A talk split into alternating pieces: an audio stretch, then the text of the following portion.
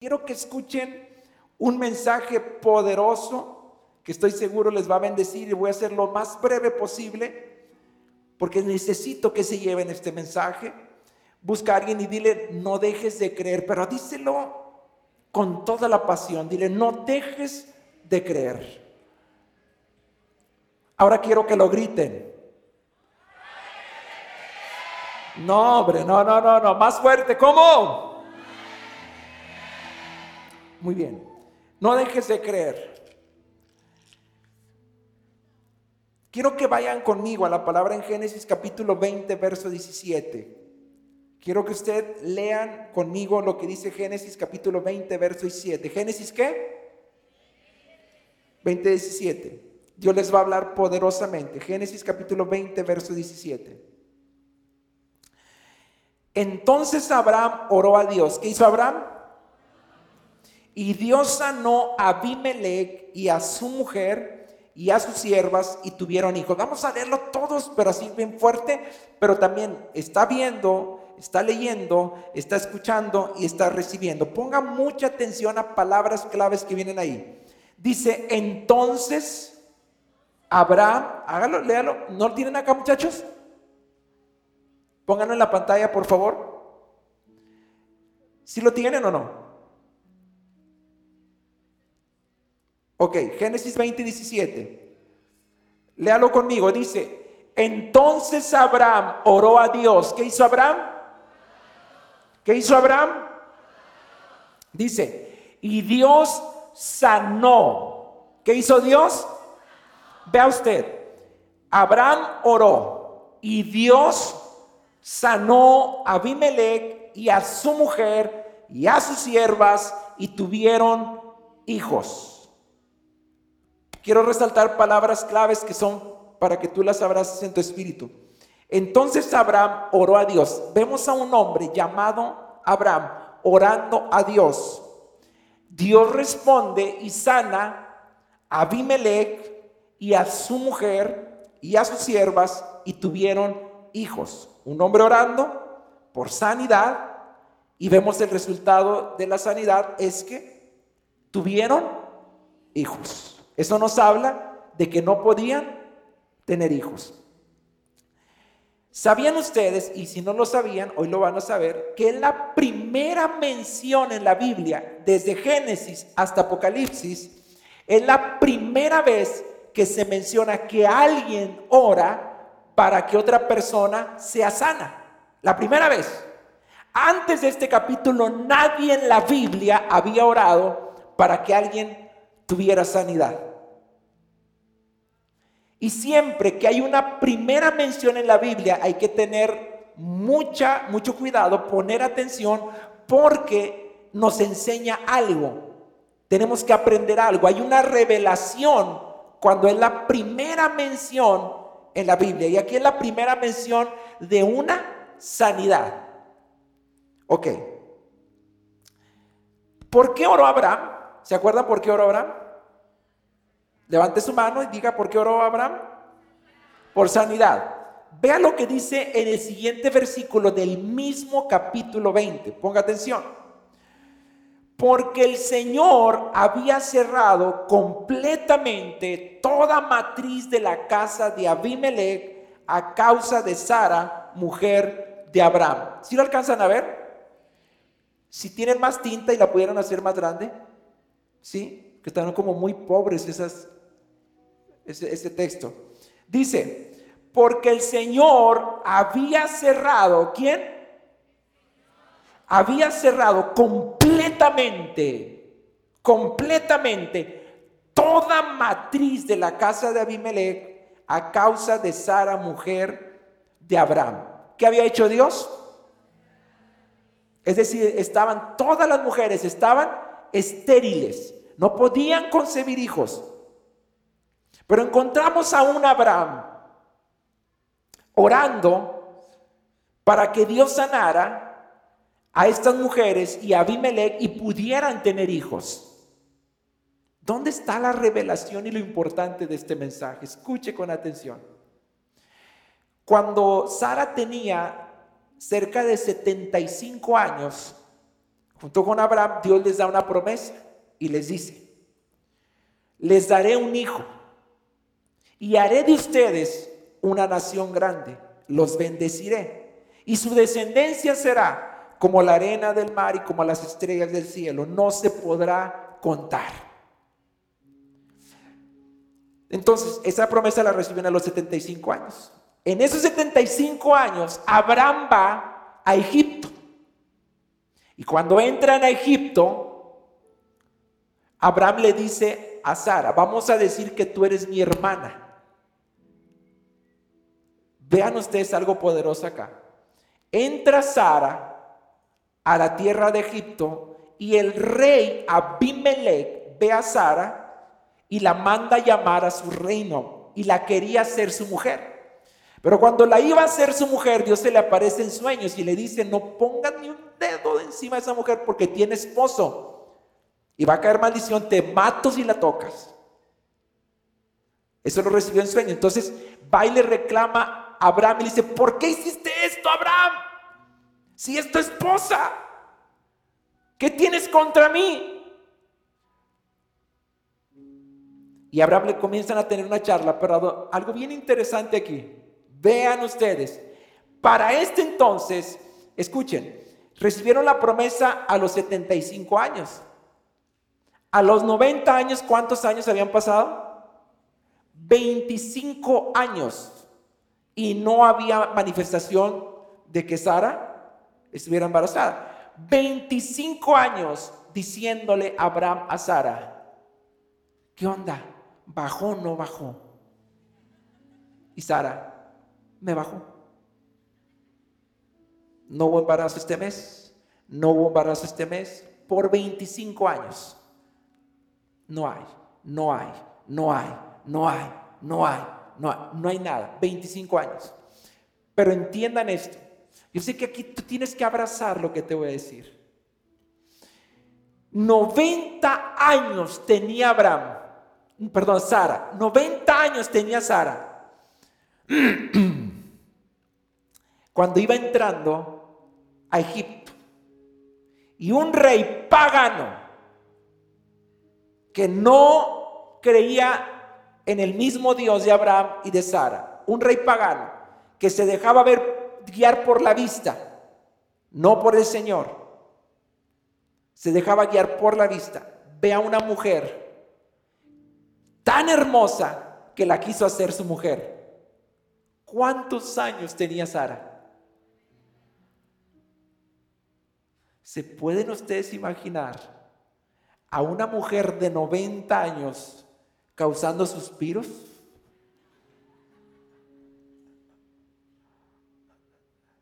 A sus 90 años, perdón por el dicho tan vulgar que voy a decir, perdónenme, pero a los 90 años, Sara paraba el tráfico.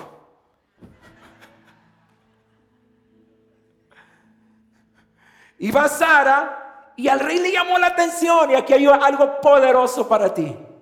Quien quiere recibir una revelación de parte de Dios. ¿Sabe por qué Sara a sus 90 años era hermosa en su parecer? tanto que le llamó la atención a un rey pagano que tenía esposa y tenía siervas, tenía una ahí en casa, muchas mujeres él tenía, pero la mujer que estaba pasando frente a él cargaba una promesa y aunque tenía 90 años, el Señor la mantenía bella, la mantenía perfecta, porque había una promesa que en su matriz iba a concebir a un hijo que le iba a dar una nación entera. Entonces hoy te vengo a decir, si tú cargas una promesa de Dios, el Señor va a conservar todo lo que Él ha puesto en tus manos, aunque el enemigo lo quiera deshacer. ¿Quién dice amén? Alguien puede levantar su mano y decir, mi familia está en la promesa, mis finanzas están en la promesa, mi matrimonio está en la promesa, mis hijos están en la promesa, mi negocio está en la promesa, mi llamado está en la promesa. Alguien puede gritar amén.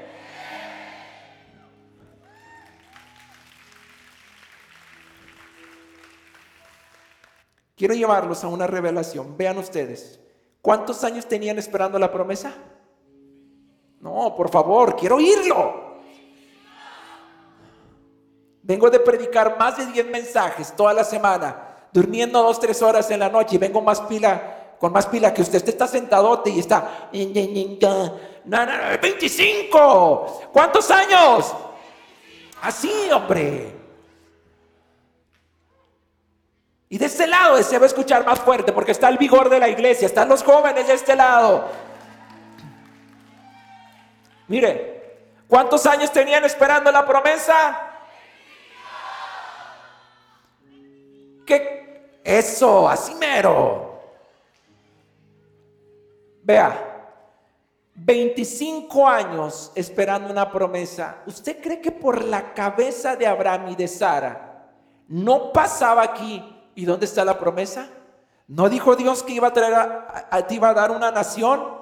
25 años con una promesa que de él saldría una nación, que su descendencia sería como la arena del mar y como las estrellas del cielo, incontable.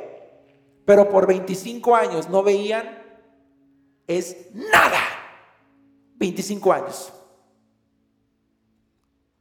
Aquí va lo poderoso y la revelación. 25 años, nada. Y se topa en el capítulo 20, versículo 17, dice la Biblia, que vemos a un hombre llamado Abraham orando porque había mujeres estériles. ¿Y cuál era la necesidad de Abraham? El mismo problema. Estaba orando y le decía, vean ustedes, Abraham diciendo, no, no puedo saber y la Biblia no describe cuál es la oración, pero vamos a imaginarnos, Abraham orando por Abimelech y por sus mujeres, diciéndole, Dios, sánalos, ábrele la matriz, sánale la matriz, dales hijos. ¿Usted cree que en ese momento el diablo no le venía y le decía, tú orando por hijos, 25 años y no has podido tener un hijo. Y Sara de aquel lado, yo creo que ella miraba a Abraham del otro lado diciendo, este candil de la calle, oscuridad de su casa, no me ha dado ni un hijo y anda orando por estas que las va a sanar Dios. Que primero ora por mí.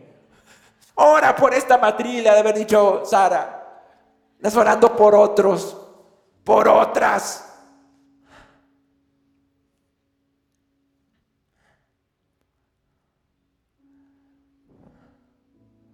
Hay algo poderoso en esto. Muy poderoso. Génesis capítulo 21, verso 1, escuche lo que dice. Después de que ellos oraron, perdón, pónganme el verso 19, capítulo 20, verso 19.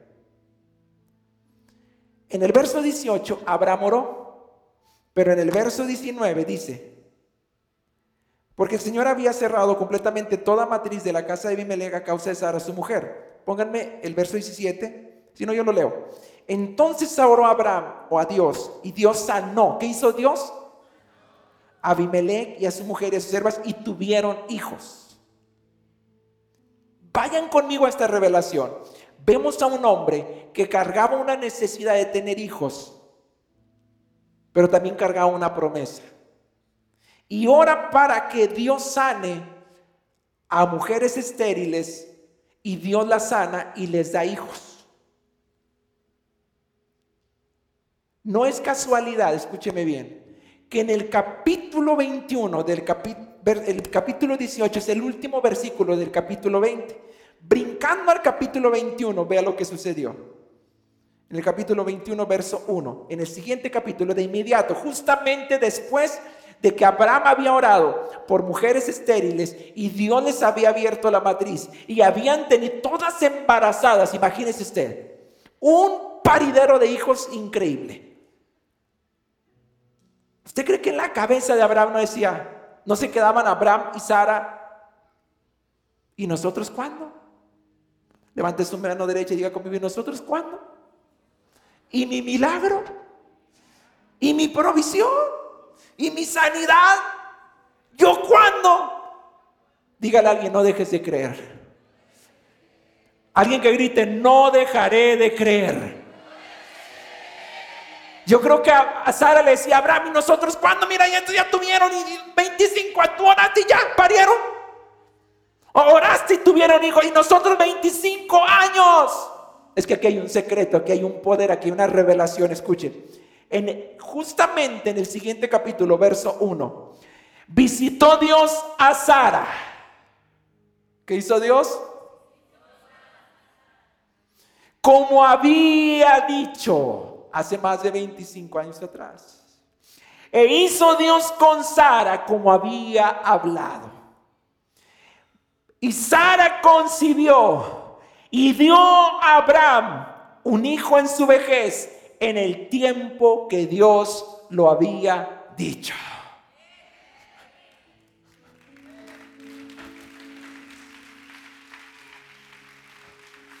¿Qué nos enseña esto? ¿Qué nos muestra esto? Nunca renuncies a tu fe. Nunca renuncies a la promesa aunque no lo veas. Justamente cuando Abraham ora, cuando ve a todos recibir la promesa, encontramos que Dios visitó a Sara. No sé si hay alguien aquí que crea que Dios está a punto de visitar sus finanzas, que Dios está a punto de visitar su cuerpo, que Dios está a punto de visitar tu matrimonio, que Dios está a punto de visitar a tu familia.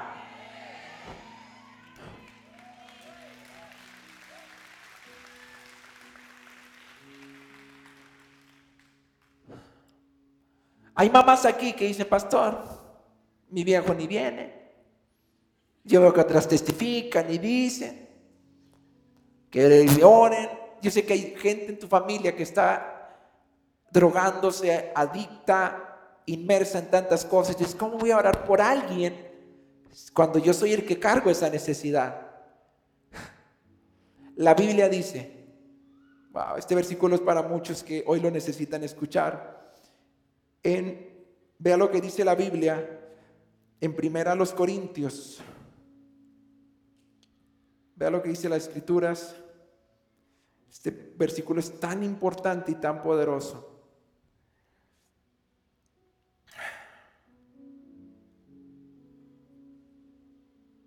Déjeme encontrarlo. Aquí está. Dice la palabra del Señor en las escrituras Segundo de los Corintios 6:10. Como entristecidos, mas siempre gozosos. Como pobres, mas enriqueciendo a muchos. Como no teniendo nada, mas poseyéndolo todo. Como no teniendo qué. ¿Por qué dice la palabra como no teniendo nada, mas poseyéndolo todo? Abraham decía, no tengo los hijos que Dios me prometió, como no teniendo nada. Pero ¿saben por qué lo poseo todo? Porque me basta una promesa de Dios para poder llenarme la boca y decir, lo poseo todo. Lo tengo todo. Si lo tengo a Él, lo tengo todo. Alguien lo puede gritar. Si lo tengo a Él, lo tengo, lo tengo, lo tengo, lo tengo todo.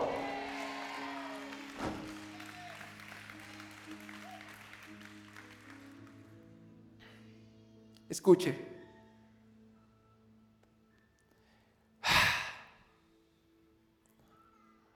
Les voy a decir la lucha que tenía en mi cabeza como la lucha que muchos de ustedes pueden tener. Tenía una lucha en mi mente el día que subí a la plataforma a orar por milagros. Porque Dios me habla y me dice, lo que voy a hacer en esta semana es enderezar columnas. Voy a hacer milagros en las columnas. ¿Usted vio el milagro del niño? Se enderezó la columna. Pero ahí va el milagro más poderoso que yo viví en revelación. Dios me dice, di que voy a sanar columnas. Y yo me resistía, porque hace una semana y media, hacía una semana, no, hacían como cinco días atrás, yo había llevado a mi mamá a que le hicieran una cirugía el miércoles pasado. Y usted me vio predicar aquí, con fuego, con autoridad y con poder. Pero yo cargaba una lucha en mi cabeza porque decía, Dios, ¿por qué sanas a otros? ¿Por qué haces milagros en otros? Yo te estoy pidiendo un milagro para mi mamá. Cuando me subo ahí en la plataforma, se me, bombardeaba en mi cabeza, ¿cómo voy a estar orando por milagros cuando yo le he pedido un milagro a Dios por mi mamá? Porque le pusieron dos placas de titanio un tiempo atrás y la tuve que llevar a una cirugía este miércoles, el miércoles anterior. Y en mi cabeza bombardeó esos pensamientos como sé que el enemigo te bombardea y te dice, no creas, es mentira, tu matrimonio no se va a restaurar, tus finanzas no se van a sanar, no te voy a sanar de esta enfermedad, nunca te voy a proveer, eso no va a cambiar. Nunca será, dejarás de ser una adicta, de ser un adicto. Nunca serás el, el, peor esposo. Nunca dejarás de ser ese peor esposo. Nunca dejarás de ser esa peor esposa. Siempre serás ese hijo. ¿Quién sabe qué tantas mentiras el diablo te está diciendo? Le había puesto dos placas de titanio a mi mamá. Cachetadón que Dios me da. Y ahí Dios me enseña esto que hizo Abraham. No dejes de orar, aunque tú seas el que tiene la necesidad más grande en tu vida, porque ahí es donde yo me manifiesto en poder. Porque cuando entonces soy débil, entonces soy fuerte. Porque el Señor dijo, bástate mi gracia, porque mi poder se perfecciona en, la, en tu debilidad. Y escuche, el primer milagro que vi fue subir corriendo a esta mujer que no tenía dos placas de titanio, tenía cinco placas de titanio y Dios la sanó. Porque cuando tú oras por otros en tu necesidad, ahí Dios manifiesta su milagro. No dejes de creer. Alguien que levante sus dos manos al cielo y diga, no dejaré de creer. No, de este lado están bien prendidos. Acá están flojos o qué. No dejaré de creer. No dejaré de creer. No dejaré de creer. Háganlo todos. No dejaré de creer.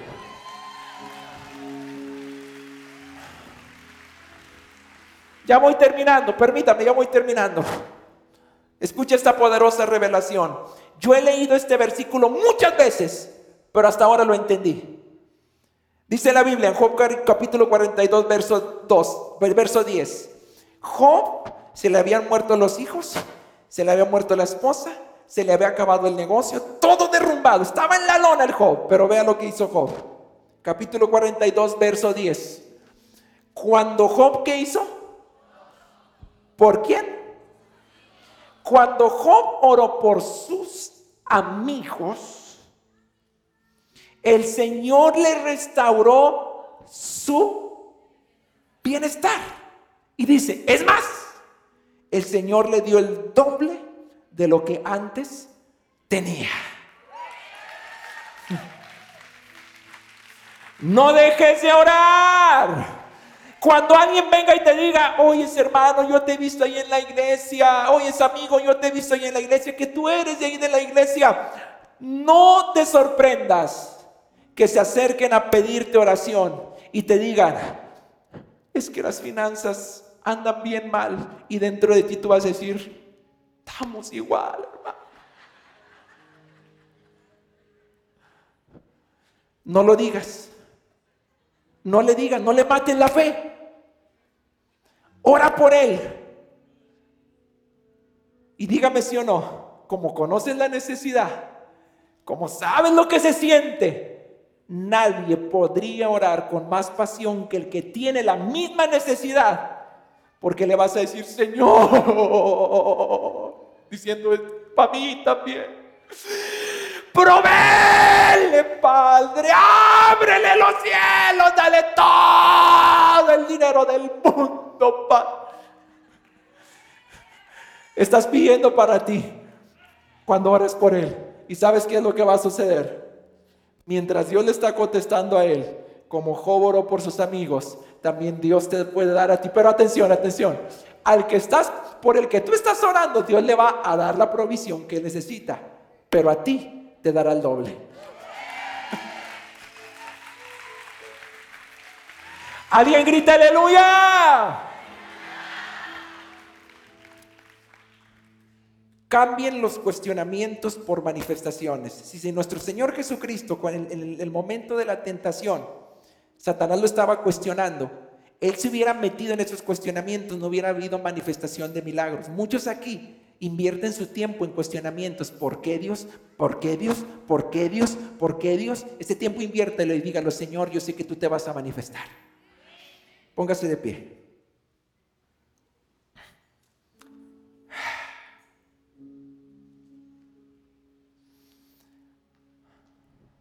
Vengan acá al frente.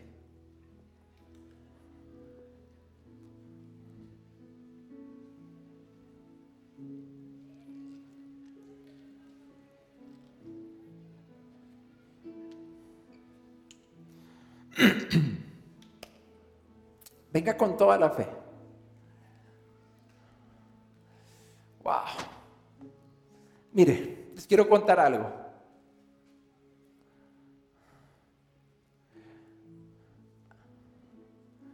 Aquí hay testigos de lo que les voy a platicar.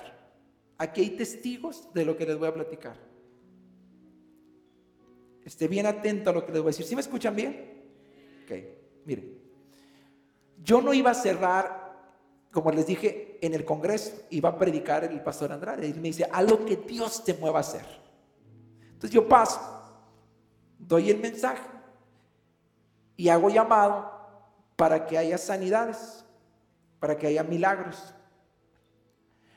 Y en medio de ellos, yo compartí este mensaje. En medio de ellos estaba un matrimonio el Señor estaba atrás de él, la agarraba de aquí de los hombros, la señora estaba así, sin fuerza. Y Dios me mueve a preguntarle a él. Y le digo, ¿por qué tú vienes aquí al frente? Y él me dice, porque mi esposa tiene cáncer terminal. Tiene cáncer de mama, cáncer terminal. ¿Qué es un cáncer terminal? Se va a morir. Entonces yo le dije a él, ¿tú crees a la palabra de hoy? Dijo, sí, vas a hacer esto.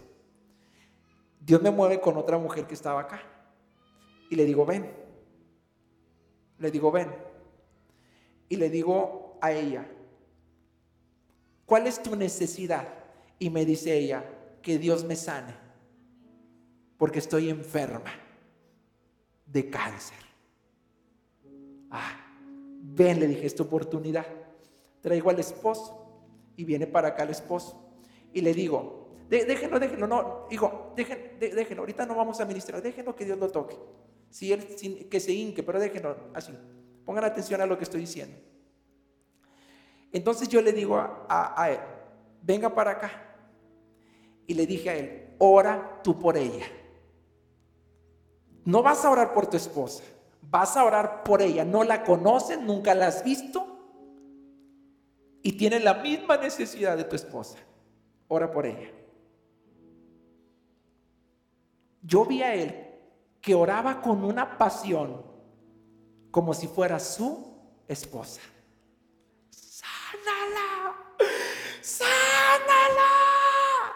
Le gritaba a Dios y su esposa casi, así mire, tambaleándose, cáncer terminal, estaba toda invadida ya de cáncer metástasis todo el cuerpo, ya estaba así. Ponme el video. Quiero que vea este video. Este no lo he subido a las redes sociales, pero súbele, ponle audio, ponle pause y pon audio. Súbele. Quiero que escuche. Súbele, súbele, súbele. Eh, vuélvelo a regresar y súbele, por favor. Vuélvelo a regresar y súbele. Súbele, quiero que le subas. Tremendas bocinotas, por favor, súbele. Quiero que escuchen este testimonio.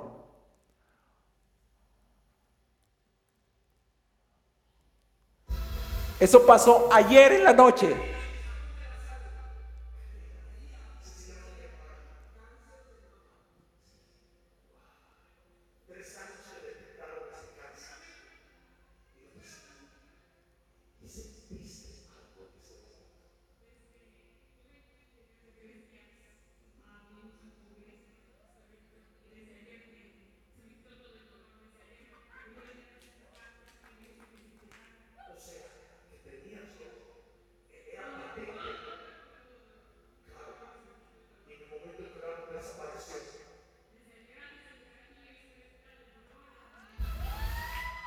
Cuídeme, escuche. Se los traduzco. Lo voy a subir a, lo voy a, subir a Facebook, pero espéreme. Dios usa bien cañón al pastor Rudy. Cañón. Pero él insistía, Dios te sanó aquí. decía, no, desde ayer. Dijo, pero yo vine a testificar lo que Dios hizo ayer. ¿Saben quién es esa mujer? De la, la esposa del hombre que oró por el otro.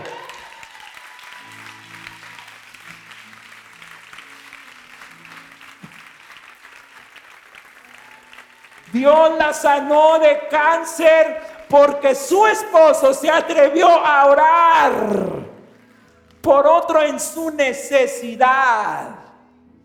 Y el asunto es que a veces somos tan egoístas de estarle pidiendo a Dios por mi milagro. Pero cuando tú pides por otro, Dios te responde a ti. Los quiero retar a todos a hacer algo. Hoy no pude dormir. Estuve en oración, dormí muy pocas horas. En la mañana me levanto de nuevo, llegué tarde hoy, no, siempre, siempre llego a las 8 de la mañana. Estuve en oración buscando, venía hablando en lenguas y mi, mi hija Isabela decía, papá, ¿qué haces? Venía orando en lenguas, entré a la iglesia orando en lenguas, estuve en la oficina orando en lenguas el Señor me lleva a hacer algo. Escúcheme bien. Quiero que, ayunemos lunes, martes y miércoles. Le voy a decir por qué. No por tu milagro. No por tu milagro y no por tu milagro. Vamos a ayunar porque por primera vez en los casi 10 años que tenemos como iglesia, vamos a proclamar este miércoles de milagros creativos. Traigan ciegos, traigan sordos, traigan mudos, Traigan gente paralítica, Dios la va a levantar. Traigan gente con cáncer, Dios se va a manifestar. Y los milagros los vamos a ver este miércoles palpables. ¿Alguien quiere creer conmigo que eso va a suceder? Vamos a ayunar lunes, martes y miércoles. Pero espérenme. Les voy a hacer una invitación. Quien quiera si nada más estamos mi esposa, Isaí, Isabela, Isaac y yo, no me importa.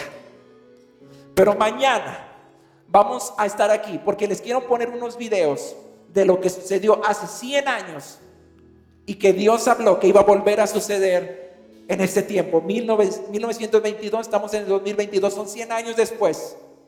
Y creo que Dios va a encender a México. Y en el norte, no sé si otros pastores quieran, pero yo quiero ser una de esas flamas que Dios enciende en, en el norte del país y veremos milagros, un fuego del Espíritu Santo como nunca antes lo habíamos visto.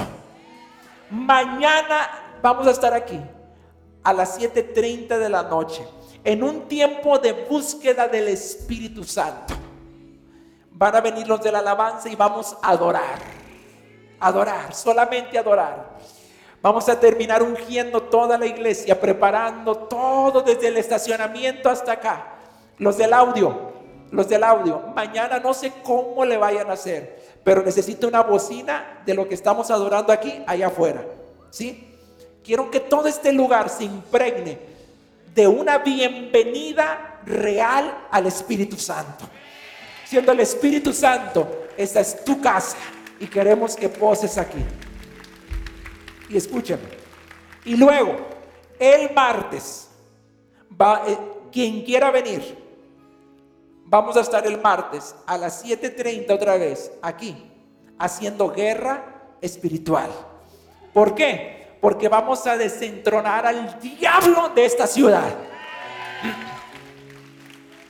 Será conocido que en el norte del país, en Monterrey, ya no, van a, decir Monterrey, van a decir en el monte del rey. En el monte del rey, el rey de reyes es quien gobierna Monterrey. Quien quiera venir, dos días. Algunos ya están sujetándose a su agenda. No, no puedo, dos días, quiero que venga el miércoles. ¿A quién voy a invitar? Eso es lo peor Lo peor que tú puedes hacer es querer someter, que Dios se someta a tu agenda. Dios nunca se va a someter a tu agenda. Cuando tú te sometes a la agenda de Dios, Dios se manifiesta. Lo que tengas que hacer, hazlo. Dios se va a manifestar. La gasolina, oh, Dios te va a proveer. ¿Quién cree en los milagros? Testimonios. Gente que comenzó en esos ayudamientos en otras partes del mundo. Dicen que no tenían para la gasolina. La, la aguja de la gasolina andaba sacándole petróleo al tanque de la gasolina. Pero fueron. Dice que viajaban kilómetros y kilómetros para ir donde estaba el fuego. Y cuando llegaban a ese lugar y salían, el tanque estaba lleno. Dios hace milagros. Tú dile, Señor, yo voy a ir. No sé cómo vaya a regresarme, pero yo voy a ir. Y les voy a pedir un favor. Abran todo su celular. Saquen todo su celular. No vaya por él si no está. Yo lo espero. Yo traigo más hambre que ustedes y ando más cansado que ustedes.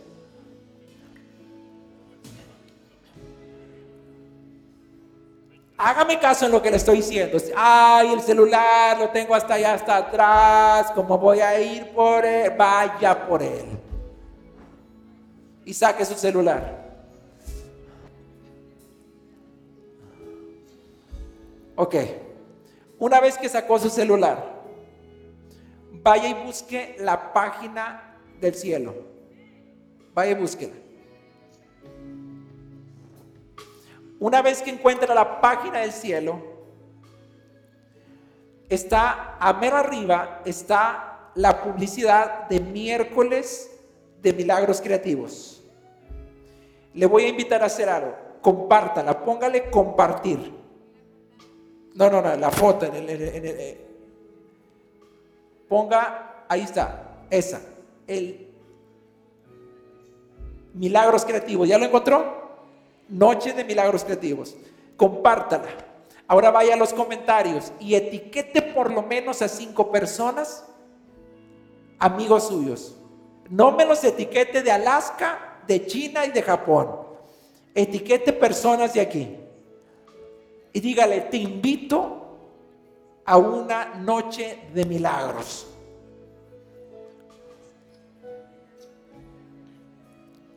No le dé miedo. Dice la palabra del Señor, porque no me avergüenzo del Evangelio, porque es poder de Dios para salvación. Si usted se avergüenza de que alguien sepa que usted está invitando a alguien a una reunión de milagros creativos, dice la Biblia, en aquel día, si tú te avergüenzas de mí, yo también me avergonzaré de ti. No le dé miedo.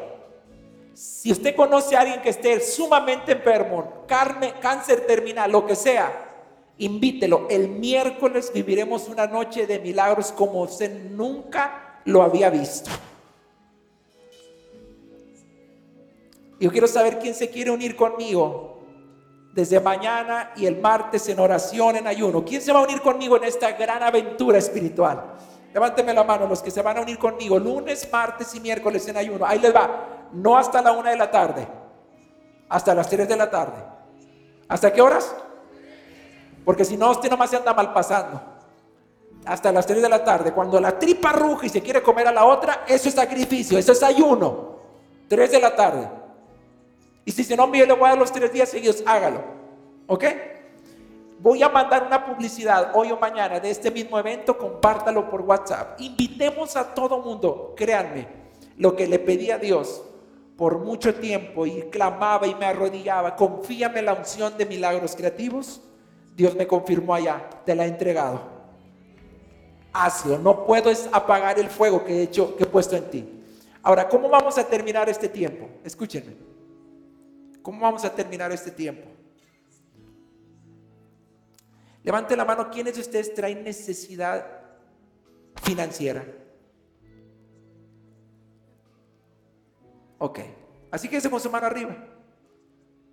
¿Sabe qué va a hacer? Ve y busca a alguien y ora por él, el que tiene la mano arriba. No busques al que está enfermo, no, ora por alguien que tiene tu misma necesidad. Y si tú ves que nadie se acerca, dile, hola, yo estoy igual que tú, ven ahora por mí. ¿Sí? Levante la mano los que traen necesidad en la familia. Voltea a tu alrededor y dile, tú traes, déjame orar por ti. Nada más acércate, todavía no ores, nada más acércate. Alguien trae necesidad, escuche bien, de salud, de un milagro en su salud. Levante la mano, búscalo. Busca a alguien y dile, puedo orar por ti. Ora con la misma pasión que orarías por ti mismo. Alguien trae problemas en el matrimonio, en sus emociones, en su vida espiritual, en el negocio. Busca a alguien y dile, tú estás en tu negocio y yo quiero orar por ti. Mientras nosotros adoramos, oren unos por otros. Y, sucedió que cuando Job oró por sus amigos, Dios le dio el doble de lo que tenía. Dios te dará el doble de lo que necesitas por orar por alguien. Apaga la luz si quieres, hijo de acá al frente. Y adoramos al Señor mientras usted oran unos por otros. Oren unos por otros. Oren unos por otros. Cuando Job oró por sus amigos, el Señor le restauró su bienestar. El Señor está restaurando tu bienestar y te está dando el doble, el doble de lo que perdiste. Ora con fe y dile, Señor, bendícelo. Cumple su palabra, cumple tu palabra. Dale lo que ella te está pidiendo, lo que Él te está pidiendo. En el nombre de Jesús, hágalo. En el nombre de Jesús. Hágalo en el nombre de Jesús. En el nombre de Jesús. Ora con todo tu corazón.